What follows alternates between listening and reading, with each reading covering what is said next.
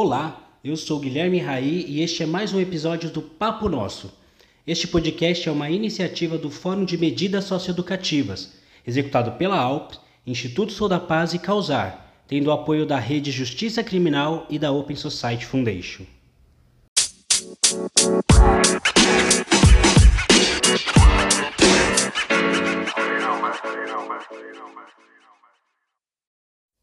Neste episódio, iremos celebrar uma data muito especial, pois há 31 anos atrás, no dia 13 de julho de 1990, foi instituída a Lei nº 8069, o Estatuto da Criança e do Adolescente. Você certamente já ouviu falar desta lei, mas você sabe por que ela é tão importante? Por meio dela, foi determinado direitos e garantias fundamentais a crianças e adolescentes, e trazendo uma perspectiva de que estes são sujeitos de direitos e que estão em uma condição peculiar de desenvolvimento, e os seus direitos e necessidades devem ser tratados com prioridade absoluta.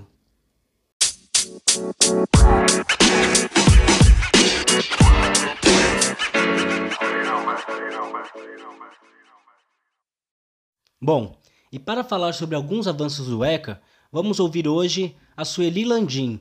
Ela é coordenadora do NAAPA, o Núcleo de Apoio e Acompanhamento para Aprendizagem da Diretoria Regional de Educação Freguesia do Oi Brasilândia. Ela também é integrante do Fórum e da Coordenação Colegiada. Olá, Sueli, seja bem-vinda ao Papo Nosso. Boa tarde, Guilherme. Quero dizer que é um prazer estar aqui com você, com esse tema tão importante, né? E vou iniciar dizendo assim: Penso nos meninos com fome, nos meninos traídos, nas meninas vilipendiadas nas ruas deste país, deste e de outros continentes. Meninos e meninas que estão inventando outro país. E nós, mais velhos, temos que ajudar essas meninas e esses meninos a refazer o Brasil. Ajudemos, meninos, a reinventar o mundo. Paulo Freire. Enfim, o ECA tem um caráter protetivo e pedagógico, priorizando, portanto, a educação do jovem em lugar de qualquer ação punitiva. A escola é um dos principais locais capazes de desenvolver um trabalho voltado para a prevenção do envolvimento do jovem como um meio infracional. O jovem que está dentro da escola pode, através da medida pedagógica, acreditar que é possível realizar seus sonhos. Através da efetividade da garantia dos seus direitos, do acesso à cultura e ao lazer, possibilidade da construção de um currículo que o prepare para viver em uma sociedade onde poderá agir de forma crítica e reflexiva. Cabe lembrar aqui o que afirma o artigo 4 do ECA. É dever da família, da comunidade, da sociedade, em geral, e de todo poder assegurar, com absoluta prioridade, a efetivação dos direitos referentes à vida, à saúde, à alimentação, à educação, ao esporte, ao lazer, a profissionalização, a cultura, a dignidade, ao respeito, a liberdade e a convivência familiar e comunitária. Sabemos que o desenvolvimento psicológico do adolescente é diferente dos adultos. É a fase de transição e maturação. Dessa forma, devem ser protegidos por meio de políticas que promovam a saúde, educação e lazer. No artigo 6 do ECA diz: na interpretação desta lei, levar-se-ão em conta os fins sociais a que ela se dirige, as exigências do bem comum, os direitos e deveres individuais e coletivos, e a condição peculiar da criança e do adolescente como pessoas em desenvolvimento. É, já são 31 anos de uma lei que busca garantir direitos para a criança e adolescente neste país e ainda temos inúmeros desafios. Apesar desta já citada prioridade absoluta prevista na lei, ainda temos mais de 2 milhões de crianças e adolescentes em situação de trabalho infantil, por exemplo.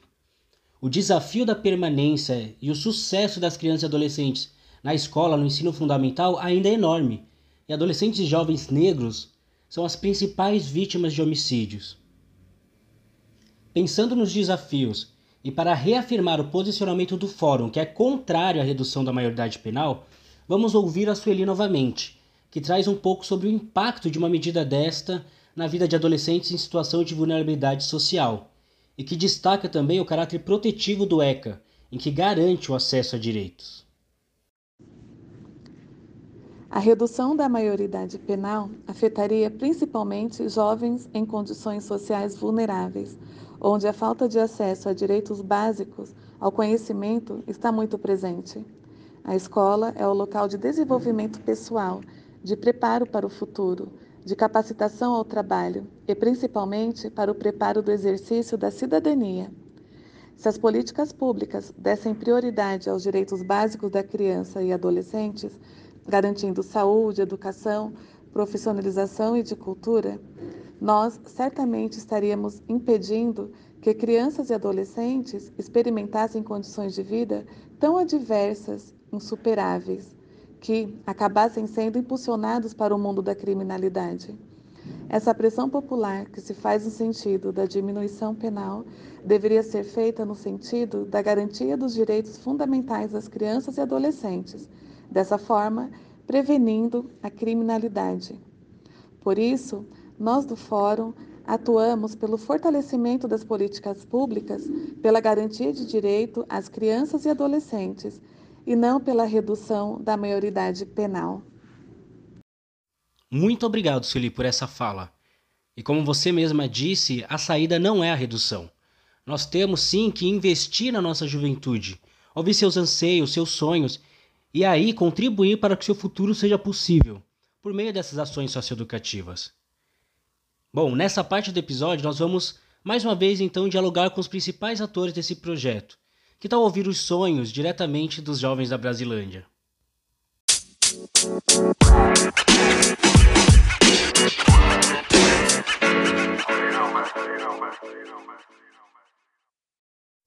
Ouça com atenção o relato desta adolescente que compartilha sua perspectiva de futuro com a gente, em diversas áreas da sua vida. A minha perspectiva para o futuro é primeiro começar a trabalhar, né? E assim que puder voltar aos meus estudos, estudar, terminar, fazer minha faculdade, ajudar minha família aqui, minha mãe a terminar de construir a casa, ajudar os meus irmãos. Não pretendo namorar nem casar agora. Gostaria de ter filhos, mas bem mais para frente. Primeiro eu quero trabalhar e ajudar minha mãe.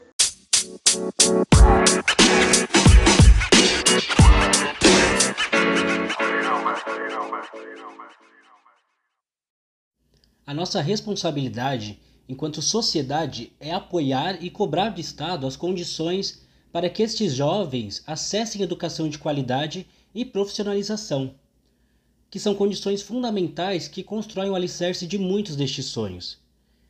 E vejam como este próximo adolescente vislumbra o seu futuro, colocando uma meta de concluir os estudos e empreender um negócio próprio, por exemplo. Isso tudo considerando no seu projeto um dos seus pilares, que é a família. Eu venho compartilhar um pouco sobre os meus sonhos. Eu tenho 17 anos, moro na Brasilândia. Eu venho compartilhar um pouco dos meus sonhos aqui para frente. Que quando minha meta é quando eu fazer 23 anos terminar os estudos, terminar tudo direitinho os estudos, abrir meu salão de barbeiro, que eu já estou investindo nos meus equipamentos, pouco a pouco, mas estou investindo. E ter um futuro para frente de barbeiro. E conseguir e conseguir com isso comprar uma, comprar uma casa longe da favela. Um local que eu me sinta bem comigo e com a minha família e realizar um sonho para minha mãe comprar uma casa para ela.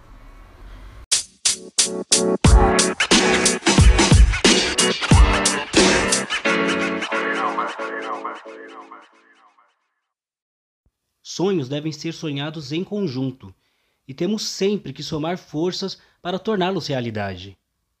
Bom, nosso próximo convidado fala de uma forma bem objetiva sobre os seus anseios para o futuro, sendo um destes, por exemplo, o empenho em concluir o processo de acompanhamento socioeducativo.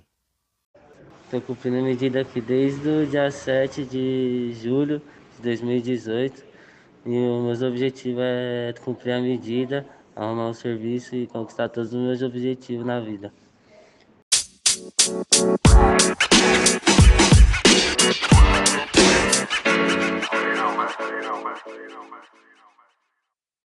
E para fechar esse bloco de participações mais do que especiais, onde trouxemos estes relatos riquíssimos destes adolescentes, que são nosso principal foco de atenção em todas as reuniões do Fórum de Medida Socioeducativa, nós vamos ouvir mais uma convidada, que aos seus 16 anos nos apresenta um pouco das situações vividas, mas também superadas em sua vida, permitindo a ela sonhar. É, olá, tenho 16 anos, sou nascida dia 16 de 2 de 2005. É, tenho muitos sonhos, independente das dificuldades, dos lugares, das decepções que já passei, que foram vividas.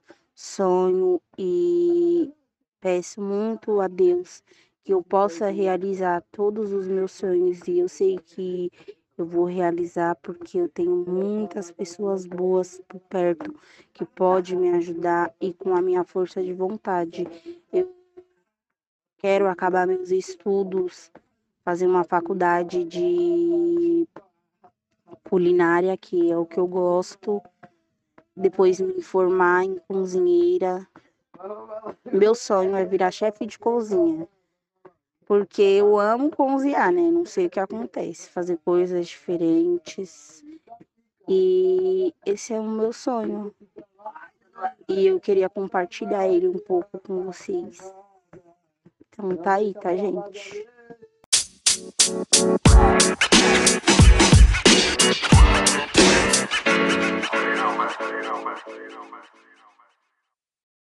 Agora, para continuarmos nos debruçando sobre esse tema tão importante, eu gostaria de trazer aqui o Leonardo, da Rede Justiça Criminal, e ele vai contar um pouco sobre o trabalho realizado por essa rede com foco no atendimento socioeducativo. Olá, Leonardo, seja bem-vindo ao Papo Nosso. Olá, Guilherme. É um prazer para nós poder participar dessa iniciativa. Uh, quero apresentar a rede, a Rede Justiça Criminal, que é um conjunto de nove organizações que lutam para reverter a lógica do encarceramento em massa da população e para um sistema de justiça que não viole direitos humanos. Bom, além do Instituto Sou da Paz, que faz parte dessa iniciativa, Uh, também compõe a rede o SESEC, a Conectas, o DDH, o GAJOP, o IDDD, o IDEAS, o ITTC e a Justiça Global. Nós atuamos principalmente monitorando propostas e decisões dos três poderes e fazendo campanhas de mobilização e incidência sobre temas da justiça criminal e da segurança pública. Além disso, nós compartilhamos experiências e estudos que possam contribuir né, para a criação de alternativas em política criminal. Mas trazendo um pouco mais para o nosso papo de hoje, nós também acompanhamos, por exemplo, a tramitação de propostas de lei como as que reduzem a maioridade penal ou as que propõem o aumento do tempo de internação, que claramente seguem uma lógica punitivista e racista. É realmente muito importante esse trabalho que vocês desenvolvem, Leonardo. Atuar acompanhando o poder legislativo e as proposições que podem minimizar os direitos dos adolescentes, muitas vezes já vítimas de inúmeras negligências do Estado, é fundamental e é preciso sempre estar atento a isso.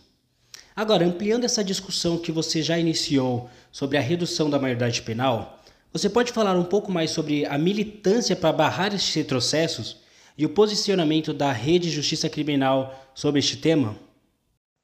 A rede entende que o tempo de internação, o tempo de uma intervenção educativa, deve considerar o desenvolvimento do adolescente, porque o prolongamento dessa medida ela pode implicar interrupção dos vínculos familiares, afetivos, comunitários, além, é claro, do reforço à estigmatização. Exatamente nessa, nesse contexto, nos chama a atenção que as propostas de lei que visam reduzir a maioridade penal e aumentar o tempo de internação, elas não estão acompanhadas de qualquer discussão sobre, por exemplo, assegurar direitos sociais das crianças e adolescentes. Toda vez que esse debate ele vem à tona, ele está marcado pela perspectiva criminal, né? Em que sentido? No sentido de aproximar cada vez mais o sistema socioeducativo da justiça dos adultos, o que para nós é um tremendo retrocesso. Bom, com a pandemia da Covid-19, nós participamos da mobilização em favor de duas propostas de lei, a 3668 de 2020 e a 978 de 2020, que tinham como objetivo criar condições adequadas para preservar a saúde né, das crianças e adolescentes, mas também dos trabalhadores do sistema socioeducativo. A proposta ela chegou a ser apreciada no Colégio de Líderes mas não teve voto suficiente para ir ao plenário da Câmara, o que é mais um capítulo do descaso do legislativo com a situação do sistema socioeducativo, com as nossas crianças e adolescentes. É um trabalho que exige estar atento, vigilante, pois os desafios são muitos e nós não queremos retrocessos, especialmente os que possam ferir o direito dos adolescentes a rede de justiça criminal segue firme na luta e eu espero que possamos seguir juntos. Um abraço. Mais uma vez, muito obrigado, Leonardo. Muito bom poder conhecer mais esse trabalho executado por vocês. Bom, vamos seguir acompanhando a rede de justiça criminal e esperamos ter vocês sempre por perto no fórum e do Papo Nosso. Afinal, temos posicionamentos comuns.